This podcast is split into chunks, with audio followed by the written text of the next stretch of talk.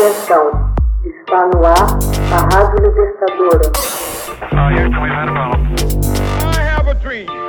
Assim sendo, declaro vaga a presidência da República.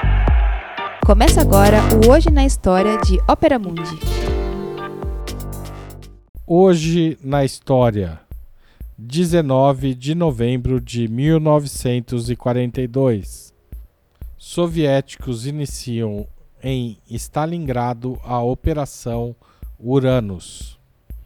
O Exército Vermelho, sob o comando do general Georg Yukov, lança em 19 de novembro de 1942 a Operação Uranus, grande contraofensiva soviética que virou a maré na Batalha de Stalingrado. Em 22 de junho de 1941, a despeito do Pacto de Não Agressão Molotov-Ribbentrop de 1939, a Alemanha nazista desencadeou uma maciça invasão da União Soviética. Ajudada pela sua grande superioridade aérea, a Wehrmacht investiu pelas planícies russas, infligindo terríveis baixas ao Exército Vermelho e à população civil. Com a assistência de tropas de seus aliados, os alemães conquistaram um vasto território e, já em meados de outubro, as grandes cidades russas como Leningrado e Moscou estavam praticamente sitiadas. Todavia, os soviéticos resistiram heroicamente e, com a chegada do inverno, forçaram os alemães a uma pausa na ofensiva. Para a ofensiva de verão de 1942, Hitler ordenou que o Sexto Exército, sob o comando do general Friedrich von Paulus, tomasse Stalingrado no sul, um polo industrial e obstáculo ao controle nazista dos preciosos poços petrolíferos do Cáucaso. Em agosto, o Sexto Exército consegue atravessar o rio Volga, enquanto a aviação alemã reduzia Stalingrado a chamas, matando mais de 40 mil civis. No começo de setembro, von Paulus ordenou as primeiras ofensivas cidade adentro, estimando que em 10 dias teria ela sob seu controle. Começava então a mais tenaz batalha da Segunda Guerra Mundial e, seguramente, a mais importante, porque seria o ponto de virada da guerra entre a Alemanha e a União Soviética. Na tentativa de tomar Stalingrado, os alemães tiveram de se defrontar com o Exército Vermelho, empregando as ruínas da cidade a seu favor, transformando os edifícios destruídos e os escombros em fortificações defensivas naturais. Num método de luta que os alemães denominaram como Rattenkrieg, ou a Guerra dos Ratos, as forças em confronto lutavam por cada, cada as forças em confronto lutavam por cada casa e cada centímetro de terreno.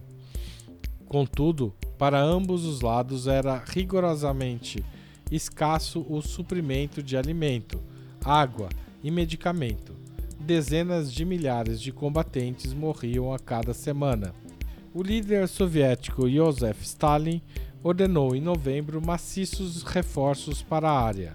Em 19 de novembro, o general Yukov lançou uma grande contraofensiva a partir dos escombros de Stalingrado. O comando germânico subestimou a escala do contra-ataque e não demorou a que o Sexto Exército se visse superado pela ofensiva que envolveu 500 mil soldados soviéticos, 900 tanques T-34 e 1.400 aviões. Em três dias, toda a máquina de guerra alemã de mais de 200 mil homens estava cercada. As tropas romenas e italianas renderam-se, mas os alemães resistiram recebendo por ar suprimentos limitados enquanto aguardavam reforço em suas posições. Hitler ordenou a von Paulus que permanecesse no local e o proibiu de se render. Para estimulá-lo, o promoveu a marechal de campo, aduzindo que nunca o marechal nazista havia capitulado. A fome e o rigoroso inverno causaram baixas, mas não tanto quanto nas tropas soviéticas. Em 21 de janeiro de 1943, o último dos aeroportos detidos pelos alemães foi tomado pelos soviéticos, cortando completamente o fluxo logístico. Em 31 de janeiro, Von Paulus fez as tropas do setor sul se renderem, e em 2 de fevereiro o restante do 6 Exército também capitulou. Apenas 90 mil soldados alemães estavam ainda vivos. A Batalha de Stalingrado quebrou a espinha dorsal da Wehrmacht. O general Yukov, que desempenhou o papel central na vitória, mais tarde conduziria o avanço do Exército Vermelho sobre Berlim. Em 1 de maio de 1945, ele pessoalmente aceitou a rendição alemã. Von Paulus, por sua vez, prestou depoimento ao Tribunal Militar Internacional de Nuremberg. Após sua libertação pelos soviéticos em 1953, estabeleceu-se na Alemanha Oriental. Texto original de Max Altman, locução de Haroldo Cerávulo Cereza. Você já fez uma assinatura solidária de Opera Mundi? Com 60 centavos por dia, você ajuda a manter a imprensa independente e combativa. Acesse www.operamundi.com.br/apoio.